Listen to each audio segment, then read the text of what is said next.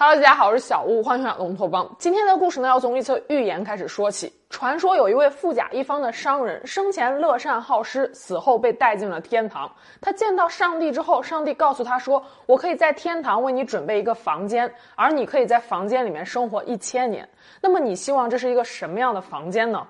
富豪思考了一会儿，说道：“那么就请给我一个最奢华、最宽敞的房间吧。我希望能从房间里面看到世界上最美丽的风景，还有最好的食物。”上帝满足了富豪的要求，一千年转眼就过去了。富豪再一次被带到了上帝跟前，这一次他一见到上帝就嚎啕大哭，说道：“这哪是什么天堂啊，简直比地狱还可怕！”原来富豪要的这个房间里面只有奢华的物质条件，可是除了他，一千年来都没有任何一个人。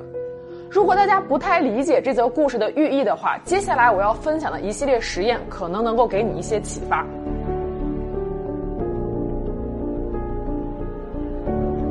上个世纪五十年代到六十年代，美国心理学家哈里·哈洛和他的同事们在恒河猴上进行了一系列残酷的实验。对于动物们来说，这些实验无疑是无比残忍的。可是哈洛的实验却在之后挽救了无数的家庭，甚至被称为是二十世纪最伟大的心理学实验。哈里·哈洛出生于一九零五年，说起来他大家可能不太熟悉，但是他的一个学生，相信接触过心理学的人都有印象，那就是提出需求层次理论的马斯洛。二十世纪三四十年代，美国行为心理学创始人约翰·华生提出了一个非常著名的理论，那就是孩子对于爱的需求源于他们对食物的需求，所以母爱只要提供足够的食物就可以了。母亲如果和孩子们过度亲密，甚至会影响孩子们的成长。所有的小孩子们都应该被当作机器一样训练、矫正和塑造。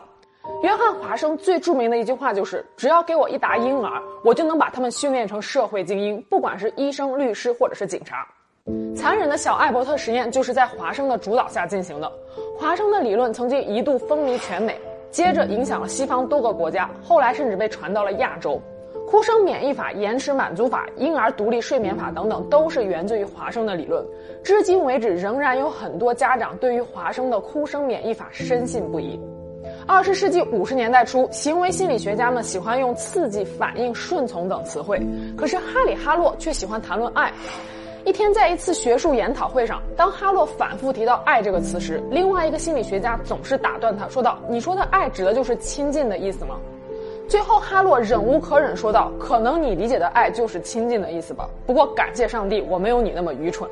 这就是哈里·哈洛典型的风格，说话毫不留余地，也是他第一个站出来反对了约翰·华生的理论。哈里·哈洛在恒河猴身上所进行的第一个实验被称为是代母实验。哈洛和同事们把几只刚出生的婴猴分别关进隔离笼中养育，每个笼子里有两只假猴子代替母猴。一只假猴子是用铁丝做的，在胸前安装了一个奶瓶，可以二十四小时提供奶水；而另一只假猴子是用柔软的绒布做的，触感温暖，但是胸前并没有奶瓶。按照约翰·华生“有奶就是娘”的理论，胸前拴着奶瓶的铁丝妈妈应该更受欢迎才对。可是实验结果表明，所有的小猴子们都更加愿意和绒布妈妈亲近，只有在他们饥饿难耐的时候，才会跑到铁丝妈妈那里去喝奶。喝完奶之后，就会立刻再跳回绒布妈妈的身上。哈洛随后将实验升级，他制造了一个能够发出可怕敲击声的机器人，放进笼中，想要看看在惊吓之后，小猴子们会做出怎样的反应。不出所料，当小猴子们看到面前的怪物时，全都吓得惊叫着奔向了绒布妈妈的怀抱，不断的抚摸着绒布妈妈，直到最后平静下来。哈罗还给小猴子们放进了一间充满各种玩具的实验室里，但是像所有的新生儿一样，小猴子们对于陌生的环境都是充满恐惧的。如果房间里面放置的是铁丝妈妈，小猴子们仍然会害怕的蜷缩在角落里寻找安全感。接着，哈洛将铁丝妈妈换成了绒布妈妈，小猴子们毫不犹豫地冲向了绒布妈妈。在得到了安全感和足够的自信之后，小猴子们开始探索周围的环境，尝试去接触房间里的那些玩具。显然，得到母爱的小猴子表现得更加勇敢。马斯洛的需求层次理论和他老师哈里·哈洛的实验可以说是一脉相承的。小猴子们在铁丝妈妈那里面得到了食物，这就是最基本的生理需求；而在绒布妈妈那里得到的是更高一级的需要——安全感和依恋感。绒布妈妈和铁丝妈妈最主要的区别就是柔软的触感这个特征。再说的具体一点，相比铁丝妈妈，绒布妈妈的质地和温度都与猴子的皮毛更加相似，所以小猴子们才更加愿意亲近绒布做的妈妈。基于代母实验，哈洛得出了一个非常重要的结论，那就是爱源于接触，并非食物。接触所带来的安全感才是母爱最重要的元素。母爱的本质绝不是简单的满足孩子饥饿和干渴的需要，它的核心是接触性的关怀、拥抱、抚摸和亲昵。这也是为什么袋鼠育儿法如今在很多国家都得到提倡的原因。所谓袋鼠育儿法，并不是说真的把婴儿放进口袋里，而是让婴儿尽量的去接触母亲的皮肤，从而让婴儿感到人体的温暖和宁静。科研人员曾经针对1993年到1996年期间出生的体重不足1.8公斤的264名早产儿进行了长期的跟踪观察，采用袋鼠育儿法的早产儿死亡率明显低于对比参照的纯保温箱的早产儿，长大后性格也较为温和，不好斗，不容易冲动。而哈里哈洛的恒河猴实验并没有止步于代母实验，猴子们也没有那么快就得到解脱。戴姆实验结束几年后，哈洛和同事们发现了一个奇怪的现象，就是不管是由绒布妈妈或者是由铁丝妈妈养大的小猴子们，长大之后都无法融入猴群，对同伴们表现出来了敌意。当同伴尝试去接近他们的时候，他们甚至产生了极大的攻击性。这时，哈洛又突发奇想，他说：“这些猴子们连群体生活都无法适应，那么他们还有没有繁殖和养育后代的能力呢？”果然不出哈洛所料，由代母养大的小猴子们，不管是公猴或者是母猴，都对异性失去了兴趣，根本就不愿意交配。如果把正常的公猴放进笼子里，让它们和母猴交配的话，母猴就会拼死抵抗，最终弄得公猴们一身伤。这个时候，哈洛又搞出来了一个泯灭人性的发明，那就是强暴架，把母猴固定在架子上，以便公猴实施霸王硬上弓。交配虽然说是顺利完成了，但是参与实验的二十只母猴中有七只在剪断脐带之后就完全不理睬孩子了，有八只经常暴打甚至是虐待自己的孩子，有四只甚至是残忍的杀害了自己的孩子，只有一只母猴勉强的给孩子喂奶。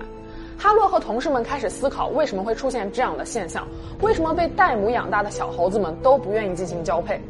此时，哈洛开始对戴姆，也就是绒布妈妈进行改造，增加了它的摇摆功能，让绒布妈妈显得更加逼真，就像小时候我们被放在摇篮里一样。于是，绒布妈妈2.0版本隆重登场，而新一批的小婴猴也又被送进了实验室。在这次的实验中，哈洛和同事们保证小猴子们每天至少有半个小时的时间会和摇摆的绒布妈妈一起玩耍。实验结果显示，在这种环境下成长的小猴子们，基本上长大之后都正常了，也不排斥异性，也有一定的社交能力。在此基础上，哈里哈洛还进行了一个补充实验，他把一群刚刚出生的小婴猴关在笼子里，不让他们和任何真妈妈或者是假妈妈接触。八个月之后，再将小猴子们取出，放回有绒布妈妈或者是铁丝妈妈的房间里。结果这些婴猴不会和任何一个妈妈亲近，它们长大之后也表现得非常不合群、胆小，甚至是惧怕其他的猴子。当有其他的同类尝试靠近它们的时候，它们会表现出来攻击性，甚至是撕咬自己的皮毛。哈洛发现，婴猴出生之后，一旦和母亲分开超过九十天，即使后来再被放回母亲的身边，也很难成长为正常的猴子了，因为某个关键的时期被错过了。而相反的，如果小婴猴刚刚出生的一段时间一直和母亲待在一起，后来即使是他们单独隔离一段时间，重新放出来之后，还是会很快的恢复社交能力。由此结合之前的代母实验，哈洛进一步得出了另外一个结论，就是母爱有三个最重要的因素：触摸、运动和玩耍。而每一个新生儿刚出生的一段时间是建立感情纽带的关键时期，一旦错过，那扇门就会关上，由此造成的伤害将永远无法弥补。对于恒河猴来说，这个关键期大约是九十天，而换算成人类的话，大约是六个月左右。也就是说，婴儿刚刚出生之后，一定要避免与父母，尤其是母亲长期分离。一九五八年，哈洛当选美国心理学会主席，他将他的这一发现写成了论文《爱的本质》，其中一句话是：爱存在三个变量：触摸、运动和玩耍。如果你能提供这三个变量，那就能够满足一个灵长类动物的全部需要。了解了爱的本质之后，哈洛又开始思考：说如果父母给予孩子的不是爱，而是虐待的话，孩子又会做出怎么样的反应呢？为了探索这个问题，哈洛又设计了非常残忍的铁娘子实验。所谓铁娘子，实际上是一种邪恶的玩具代母，他们会时不时的向小猴子们发出钝头的铁钉、喷冷气，甚至是发出怪叫，这一切都让小猴子们感到非常的恐惧。当玩具代母发作时，小猴子们就会被吓得躲在笼子的角落里面吱吱乱叫。对于小猴子们来说，这一个个玩具代母无疑就是邪恶的母亲。可是实验结果却是出乎人意料的。哈洛发现，无论这些玩具代母如何虐待小猴子们，小猴子们都不会离去，只是在玩具代母发作的时候，静悄悄地躲在角落里面，保持一定的距离。当这种虐待行为结束的时候，小猴子们就会立刻回到代母的怀抱，紧紧地抱住代母。所以哈洛认为，一旦父母和孩子们的依恋关系建立，即使后来父母再怎么残忍的对待孩子们，孩子们对于父母的依恋之情都不会动摇。都说母爱是伟大的，可是孩子们对于父母的爱，何尝又不是一种无条件的爱呢？时间来到了二十世纪六十年代，生物精神医学兴起，专家们认为通过药物可以减轻甚至是治愈精神方面的疾病，这引起了哈洛极大的兴趣。他开始再一次在恒河猴身上展开实验，这一次也是他一系列实验中最残酷的一个，被称为“绝望之井”。哈洛制造了一排排漏斗形的小黑屋，将一批刚刚出生的幼猴头朝下吊在小黑屋里。漏斗的底部有足够的食物可以获取，所以小猴子们不会被饿死。漏斗形的小黑屋就像是一口井，一开始小猴子们会拼命的挣扎，尝试往上爬，发现无法挣脱之后，就会渐渐的安静下来，随之而来的就是深深的绝望。哈洛这么做的目的是要在短时间内让小猴子们精神崩溃，呈现人类的抑郁状态。就这样，刚刚出生的小猴子们被吊在井里面整整两年。被释放出来之后，不出哈洛所料，他们都患上了重度抑郁症。随后，哈洛开始使用药物来治疗猴子们的抑郁症，结果发现，不管是用什么药，再到尝试各种不同的办法，收效都甚微。幼年被吊在绝望之井的小猴子们，长大之后都表现出来了不同程度的心理问题，远离猴群，总是呆呆地坐在那里，自闭自残，攻击性强。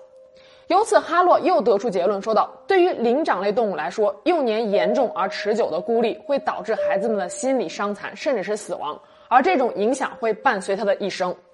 在这些小猴子们身上，我们仿佛看到了人类最惨重的精神疾病究竟是怎么来的。绝望之井对于小婴猴来说，就是没有回应的绝境。而在这样的环境中，婴儿会产生两种负面的情绪：第一，感到绝望；第二，就是产生仇恨，想要毁了整个世界。我在知乎上曾经看到这样一个问题，提问者说道：“被爸爸妈妈冷暴力了，我该怎么办？”其中的一个回答让人感到非常的揪心。答题者说，他小学五年级的一个暑假，因为不想去上辅导班，就被妈妈冷暴力了。妈妈一个暑假都没有跟他说一句话，他痛苦的甚至用头去撞墙，最后给妈妈写了一封信，说他知道错了，愿意去上辅导班。在随后的几年里，他妈妈还用同样冷暴力的方式去逼他做一些他不愿意做的事。如今他已经研究生毕业了，但是他说他不愿意成家，因为他知道自己的心理状态不太好，也不愿意去祸害别人。在电影中，我们经常可以看到，把犯罪分子关在一个小黑屋里面，一连几天，这是突破他们心理防线最快最有效的方式。在完全黑暗、没有回应的房间里，没人跟你互动，寂静和绝望会让你感到越来越烦躁不安。大部分人被关不到三天，就会出现注意力不集中、抑郁等症状。有一些人甚至会出现幻听和幻觉。那么，我们回到最初所分享的那则寓言：富豪向上帝索要的那个充满各种食物、拥有最美丽风景，但是只有他一个人的房间，其实也不过是一个奢华版的小黑屋罢了。弗洛伊德的著作《性学三论》中有这样一个故事：说一个三岁的小男孩在一间黑屋子里面大叫，说道：“阿姨和我说话，我害怕，这里太黑了。”阿姨说道：“那样做有什么用？你又看不到我。”小男孩说道：“没有关系，有人说话就带来了光，回应就是光，没有回应，家也是绝境。”在哈洛的实验之前，大多数美国人都信奉约翰华生的育儿方式：不要溺爱宝宝，不要在睡前跟他们亲吻。正确的做法是弯下腰和宝宝们握个手，然后关灯离开。但是哈里哈洛说道：“不要和孩子们握手，直接过去拥抱他们。父母的回应和接触所带来的安全感是爱最重要的元素。”都说时间是检验真理唯一的标准。约翰·华生用自己的育儿方式，导致他三个孩子成年后都有不同程度的抑郁症状，多次试图自杀。他的大儿子不到三十岁就不幸自杀身亡了。不可否认，哈里·哈罗的实验对于这些小猴子们来说是无比残忍的，但是他的实验结果也改变了千千万万个家庭的育儿观。如今的父母经常会说的一句话就是：不能让孩子们输在起跑线上。可这条起跑线的关键绝不在于物质。高质量的陪伴才是父母能够给孩子最好的礼物，也是很多人忽视的那条隐形的起跑线。好了，今天就到这，我们下期节目见，拜拜。